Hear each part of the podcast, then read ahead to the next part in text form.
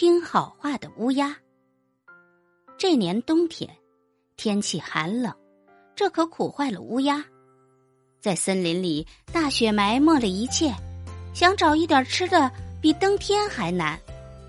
乌鸦实在饿极了，就去敲松鼠的门，对他说：“松鼠大哥，我实在饿得受不住了，请给我一点吃的吧。”松鼠是个好心人，便对乌鸦说：“乌鸦妹妹，我这里有松子，只要饿了就可以到这里来吃，你就不要客气了。”说着，松鼠将乌鸦领到自己的家，让它吃得饱饱的。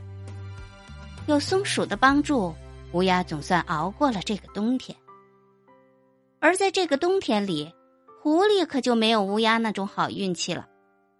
狐狸一向待人不好，他不是今天骗黑熊，就是明天吓唬大灰狼，有时见到小兔子，非要捉到吃了不可，什么也没有储存下。这个冬天可怎么过呢？大雪封山了，要吃没吃，要喝没喝，狐狸只好求东家告西家，可是大家都不喜欢他，没有办法，要活下去，只有磕头作揖了。好话说了无数，大家才动了恻隐之心。你拿根胡萝卜，他拿根小骨头，也别说，对对夫妇，狐狸居然也将这个冬天过来了。春天来了，花红柳绿，一切欣欣向荣。乌鸦跑出窝，大着嗓子唱了起来。它展开翅膀，在空中飞呀飞，心里真高兴。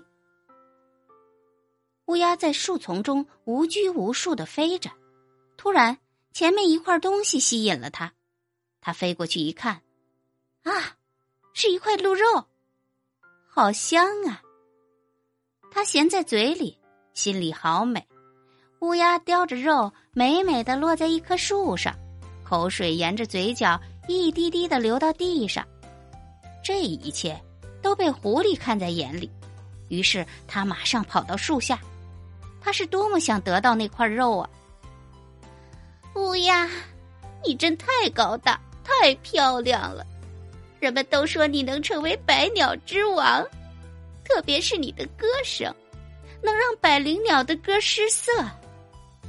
但是，我却没有听到过你的歌声，恐怕百鸟之王你要做不成了。狐狸别有用心的在树下对乌鸦说。